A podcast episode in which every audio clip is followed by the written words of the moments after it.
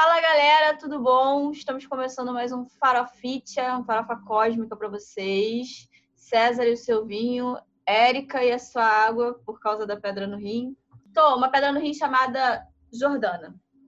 Jordana. Tem que, a gente tem que se afeiçoar às coisas, né? Então, dei nome para, né? Pelo menos a gente ficar amigo.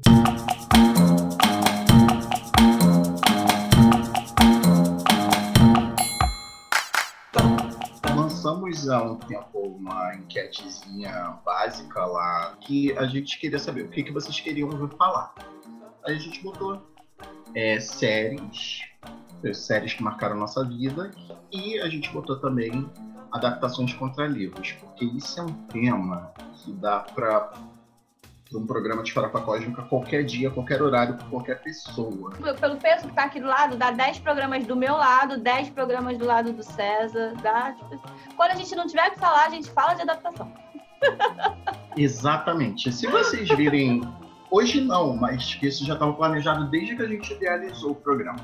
Mas se Exato. vocês virem a gente falando de adaptação, é porque a gente ficou sem, no, sem tema. E aí é a vez de vocês entrarem. Ih, estão falando de adaptação, vamos mandar um tema para eles. Aí vocês mandam um tema pra gente. Mandam um tema pra gente. Ó, eu tô filmando aqui do meu celular brevemente. Eu vou botar na edição a pilha de livro que eu tô aqui começar do vídeo da semana, de um desses vídeos que a gente soltou aí, porque. Ah, foi, do Instituto, do Stephen Boa. King. Porque, calma aí que tem, é muita coisa. Calma aí, Stephen, Stephen King é o mascotinho do canal, gente. É o mascotinho do canal. Muita coisa dele. Isso. E aí a gente tá subindo a hashtag Stephen King no farofa. Porque se ele. Eu não sei falar inglês, mas a gente dá um jeito. Né? Vai que ele vem. Gente, eu comecei com esse aqui, que é que o César não conhecia, que é o Depois da Meia-Noite. Deixa eu botar aqui na câmera pra vocês verem. Dá pra ver? Acho que dá, né? Eu que é o livro do Stephen King que a gente começou falando lá no instituto e tal. E eu trouxe para vocês darem uma olhada no. Calma aí, que eu vou achar. Queria falar aqui, achei. Meia-noite dois, Janela Secreta e. É, Janela Secreta, Secreto Jardim. O, li... o filme foi adaptado somente como Janela Secreta, que é aquele filme do Johnny Depp, que ele é. Gente, achei um bilhetinho aqui, ó. Parabéns, você foi convidado para minha festa. 2008. Caraca. Vocês já, já abriram o livro de vocês para ver se vocês acham bilhetinhos? Eu acabei. Ah, aqui, ó, gente, tinha bilhetinho. Não sei nem de quem é essa festa, porque não tem repetente. Eu fui convidada para uma, era uma festa. Insantíssimo. ok. Seguindo. Janela Secreta. Janela Secreta era aquele filme terror psicológico total com Johnny Depp. Foi um dos primeiros filmes, assim, que eu lembro de ficar muito surpreso com, oh, que final é esse? E aí é um filme que talvez a gente não não saiba, né, que é uma adaptação de um livro, e é de um livro do Stephen King, esse aqui. Mas esse aqui eu não vou falar muito não. Vejam o livro, vejam o filme. O o livro, não sei se vocês vão achar, acho que só em sebo, ele não foi reeditado e eu não hum. empresto, tá? Alô, Soma!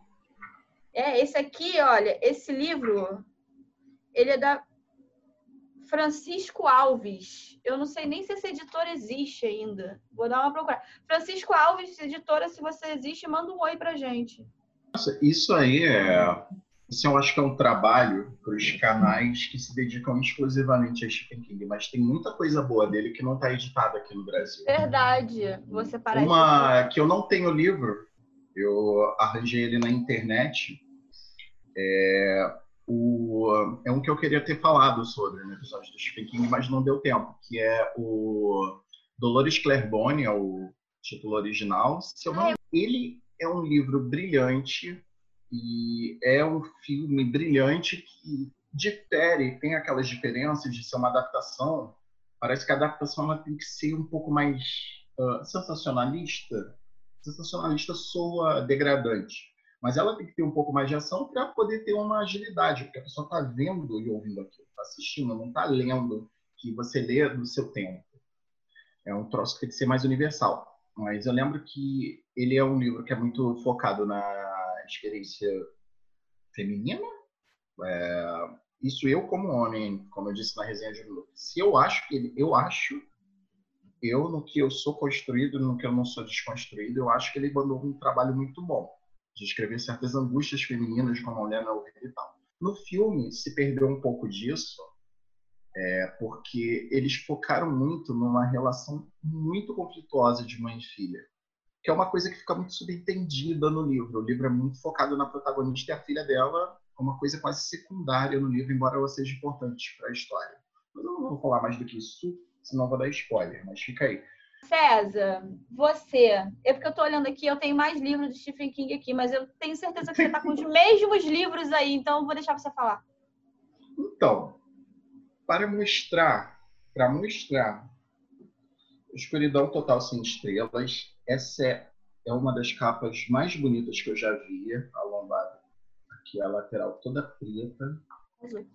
É lindo e ele tem 1922 conto, 1922. Só tem quatro contos aqui, o Spielberg adora fazer isso, né? Quatro contos longos. E 1922, que está na Netflix, que é brilhante, é uma história bem de terrorzão mesmo, suspense, que é sobre um pai e um filho que matam, cometem feminicídio, eles matam, o cara mata a esposa para tentar ficar com a terra, mas na terra de Stephen King, minha filha, no universo dele, nem tudo que morre, morre. fica morto. Outra. É muita coisa do King, gente. Vocês vão me perdoar. Eu juro que eu tô tentando ler outras coisas para vocês. Inclusive, tô lendo de ouvir o filho dele. Já vale. Ah! Já vale. o Cemitério. Essa aqui é a edição antiga de, da outra editora que tinha o King aqui, antes de dar a Suma pegar os direitos. Objetiva, objetivo, né? Objetiva. Eles tinham, eles tinham esse padrão de capa que eu acho muito bonito. A Suma faz um trabalho maravilhoso, mas eu adoro a, a ideia de ter um padrão. Lembra que Carrie tinha esse esquema, eu perdi o meu Carrie. Enfim. O Cemitério. O livro não é o meu favoritão daqueles finais de Stephen King, algumas pessoas têm um certo consenso aí de que ele sabe escrever final o Cemitério, o filme é péssimo. Não perca seu tempo vendo aquela porcaria. Deixa eu ver. É muita coisa do que, gente. Quatro estações. Eu, tô, eu só vou fazer uma vírgula aqui. Eu tô com o Doutor Sono iluminado aqui. Mas aí, já que você tá aí com o Stephen King, fala, meu amigo. Fala, amigo. Vai, vai direto.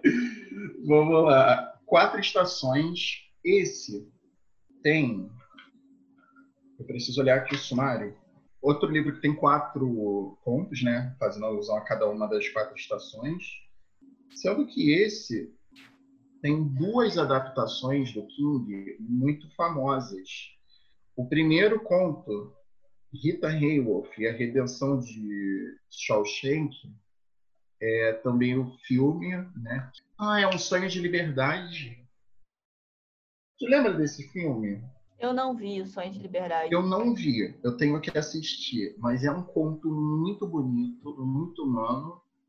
Ele não tem a pegada sobrenatural, se eu não me engano. Se eu tiver esquecido, vocês podem me cancelar como fã de Stephen King. Só cancelem o César, por favor.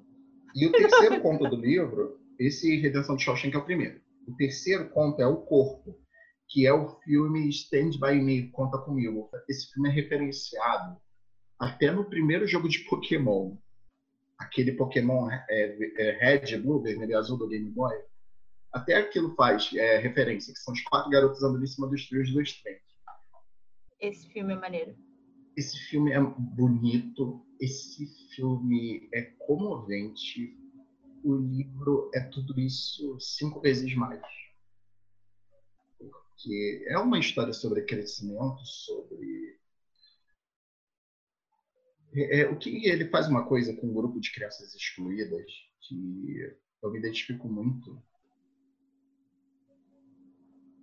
Eu vou chorar se eu continuar falando desse livro, eu vou parar. Não, não chora não, amigo. Não, é, é muito bonita a história. É, enfim, Stephen King, quando faz o próximo humanitário... Ele faz direito. Isso aí, vamos para terminar de eliminar o nosso pai antes de chegar no prato principal. Posso falar de uma adaptação ruim de Stephen King? Foi dica do Ives. Pode. Vou mostrar Pode. aqui a capa do último livro só, tá? Porque são muitos. Aí eu só vou mostrar a capa do último, último livro. Ah. A Torre Negra. Eu não vi, porque eu não li. Aí, ó. Aí, ó. Eu não vi, Eu não li o livro, não tenho o que dizer. Mas o São oito Ives. livros, não dá. O Ives falou assim: eu perguntei pra ele assim, Ives, me dá uma dica aí de adaptação. Aí ele, na lá, tá? Torre Negra, muito ruim, muito ruim. Então, assim, Muito. Eles pegaram um troço imenso e tentaram condensar, e foi um desperdício de um ótimo elenco. O livro que aqui mostramos aqui, a gente, eu acho que ela escolheu esse livro especificamente pelo mesmo motivo que eu, porque ele é o livro da série Torre Negra que se chama Torre Negra. Ele é o último livro.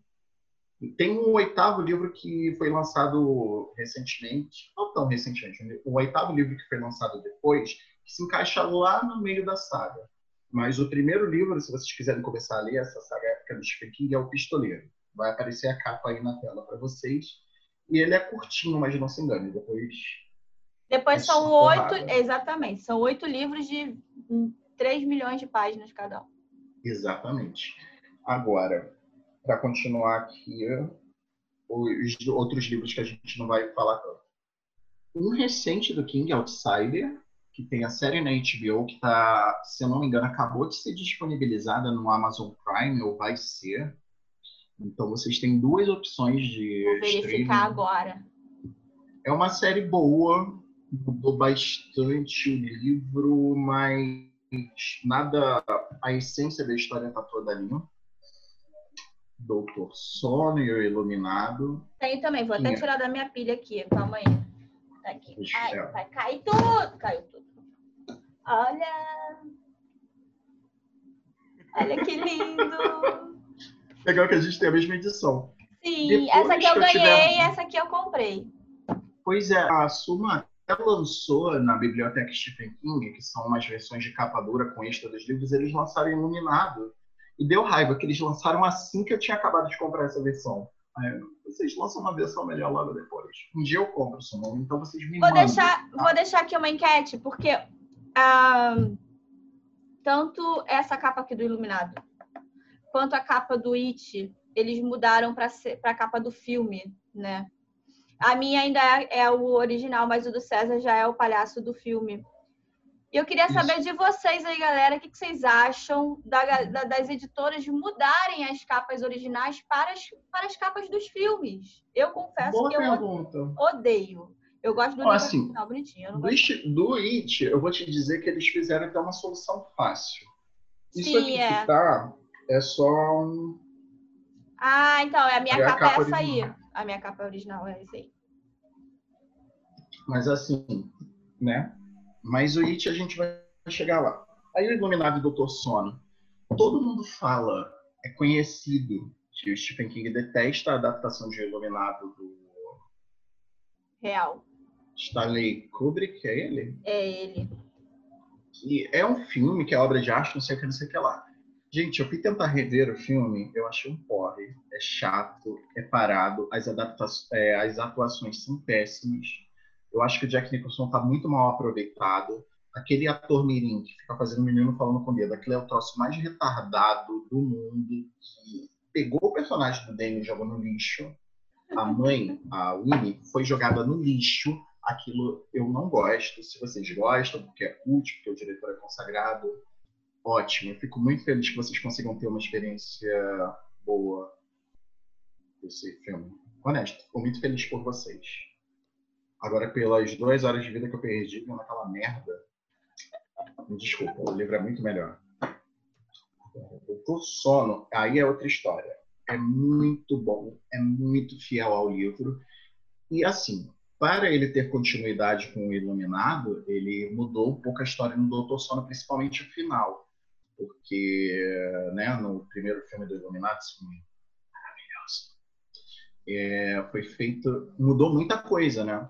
Aí o Doutor Sono ele é uma sequência do filme clássico e ao mesmo tempo ele é uma adaptação extremamente competente do livro. Eu, eu recomendo Doutor Sono para todo mundo é maravilhoso, os vilões são fantásticos e é muito legal porque os vilões eles causam muita dor, mas eles se fodem muito nesse, nesse filme. E no livro. É muito bom. Eu adoro que o Stephen King bota os vilões dele pra se fuderem. As coisas dos vilões de Stephen King, eles não, não dá tudo certo magicamente para eles. eles tentam e falham que nem a gente. É muito, é muito engraçado. É bem humano, né? Bem humano, é bem realista. E faltou aqui, não tá comigo, tá lá no meu quarto, eu não vou sair pra pegar, a trilogia Mr. Mid do Detetive Rhodes, que começa com Mr. Mercedes. Tá aqui. Ah, eu vou pegar aqui. Vamos lá, sequência de Mr. Mercedes. Começa com. Tá encapado, eu não vou tirar a capinha, não, tá? É, começa com Mr. Mercedes, né? O nome original do livro. Muito bom. Muito bom? Muito bom. Eu sou uma pessoa, vou falar, mandar real para vocês, eu sou uma pessoa aficionada por romance policial. Muito, assim. Muita coisa. Nossa, é, vocês dizer isso. Vocês podem estar vendo lá na resenha um minuto que eu estou postando uma série do Detetive Espinosa. Quem não está acompanhando, acompanhe, porque eu estou aficionada por ele, porque eu amo romance policial. Isso aqui é um romance policial do caralho. Não tem outra palavra para dizer isso. Só que ele foi adaptado para série, não para filme, tá? Série homônima, Mr. Mercedes. Muito boa. E é uma pena, porque a série, ela não. Ela é que nem outro livro do King, que é o Novembro de 63, que também tem a série. Eu tô lendo esse livro ainda. É, a série, ela, tanto Mr. Mercedes quanto Novembro de 63, são séries que no Brasil você não tem um meio oficial de assistir. Eu, eu acho que Novembro de 63 passa num canal por assinatura. Acho que é a TCM, não tenho certeza. Mas Mr. Mercedes eu não lembro de estar passando em, em canal, em streaming, em nada. E é, um tro... e é uma série tão boa que na Netflix teria sido um sucesso do caralho, Sim. Mr. Mercedes. Sim. Muito bom. E essa, Mr. Mercedes é uma trilogia. Eu peguei os três livros só para vocês darem uma olhada. O primeiro livro é Mr. Mercedes, aí a gente segue com o segundo livro, que é Achados e Perdidos, que dá para ler separado? Mais ou menos, porque a história do Mr. Mercedes não é. E Achados e Perdidos não é a mesma. Você consegue ainda. Fica meio perdido, mas consegue se achar. Agora, temos o último livro, que é O Último Turno. E ele liga as duas histórias. Então, não adianta ler separado, tem que ler a trilogia. E aí o último turno é uma é, é, quando entra um elemento sobrenatural. Que assim, eu particularmente preferia que não tivesse entrado. Não ia Mas fazer falta. Não ia fazer falta e, e, tirou aquela coisa única do Mr. Mercedes. De ser uma coisa sem o elemento sobrenatural. Que no último turno entra uma coisa de ter um vilão, que eu não vou dizer quem é, porque é puta spoiler, mas um vilão com, que desenvolve certos poderes telecinéticos, ele percebe isso e ele aprende a controlar isso. Mas assim, ao mesmo tempo, o último turno ainda, ele, embora seja mais de terror, ele ainda ele fundiu dois gêneros ali. Ainda tem aquela coisa de investigação, de policial, é uma coisa que aparece no Outsider, que é aquela coisa de um detetive. Inclusive, Outsider tem uma personagem muito importante da trilogia do Mr. Mercedes. O Outsider tem isso, essa coisa de um detetive é, veterano que tem que aprender, ele tem que aceitar que tem um elemento sobrenatural. Uma das principais coisas no Outsider é que o, o, o protagonista ele não consegue aceitar que tem uma coisa sobrenatural acontecendo. Que, e isso faz acontecer no Outsider muita merda. Acontece muita merda no Outsider, porque ele não consegue aceitar. E tu fica assim, caraca, esse cara não tá vendo isso. Mas vamos lá, na vida real você se coloca no lugar do personagem. Isso é que é um personagem bem escrito, porque você começa a falar dele como se fosse uma pessoa real. A sua família. Mas se coloca no lugar. Você é um detetive veterano, que é conhecido por resolver casos complicados com a mente, com coisas racionais, sem nada sobrenatural. E do nada tem. Tem uma pessoa fazendo um troço ali que tá matando todo mundo. Pelo amor de Deus. Eu também não ia. Eu também ia ter dificuldade de aceitar. E, cara, isso é que é o legal de Outsider, mas vocês passam muita raiva com Outsider. Tanto no livro quanto no filme, no, na série. Oi, Stephen King. Temos algo mais? Stephen King, ainda mais? Então, eu, o último livro que tem do Stephen King, finalmente. E agora, a adaptação que eu gostaria de falar que é uma que é muito querida, a adaptação mais recente, é o It, a coisa, né? Que o primeiro filme fez um grande sucesso. A segunda parte, eu não sei porquê, parece ter feito menos sucesso. E, assim, eu um dia você conseguir ler o livro aqui, né? Que é um livro gigantesco. Gigantesco, gigantesco, gigantesco. Eu tenho no Kindle e 100 páginas. É, é grande. 1.100 páginas e a letra é minúscula. É, formiga, formiguinha. É uma letra minúscula. E assim, a adaptação, a gente entende, ou pelo menos aqui eu, a gente entende que para você adaptar, você tem que fazer sacrifícios. Você tem que tomar até atalhos. Mas o que não me desce a garganta na adaptação nova do It é como eles fuderam com alguns personagens. Oi? Gente, hoje eu tô com a boca muito suja.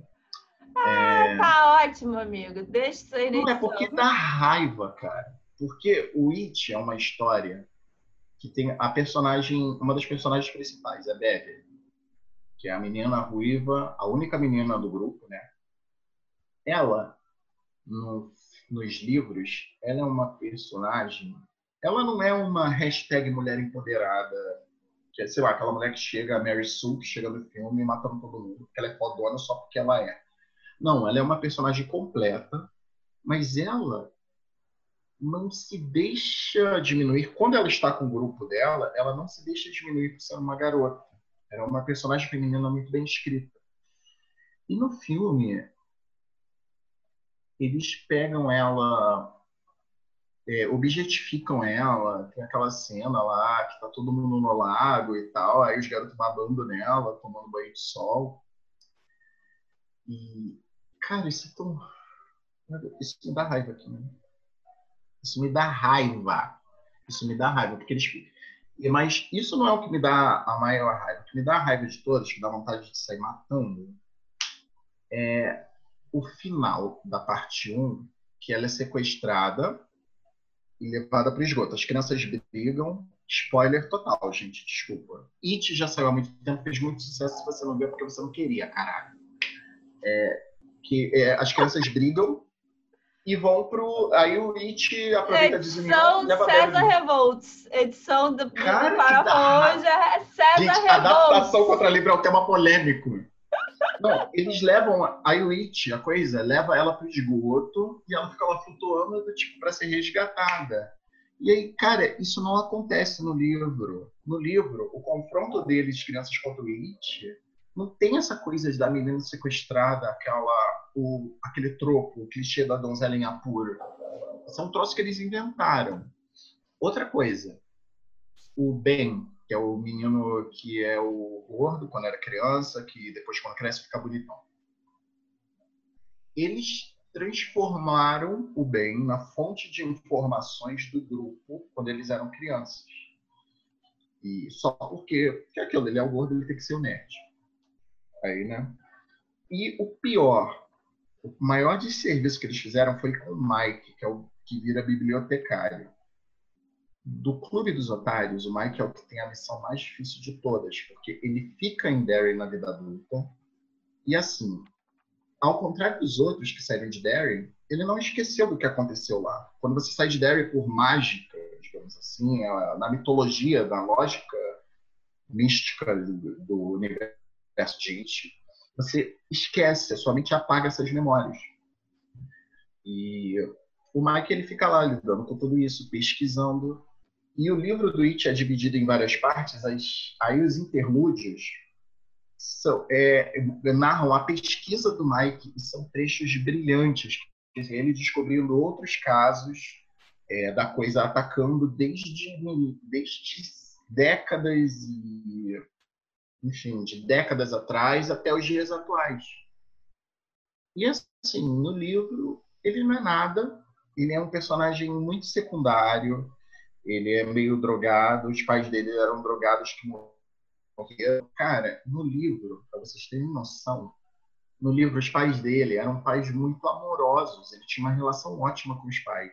Mas é aquilo, né? O personagem preto, eles têm que, têm que ter os pais viciados e tal. E aí eu fiquei, eu fiquei pensando, que merda que eles tinham na cabeça? Eles não iam gastar filme, eles não iam gastar tempo de filme para mostrar ele com pais amorosos, sabe? E fazer isso no, no único personagem negro do grupo eu achei meio problemático.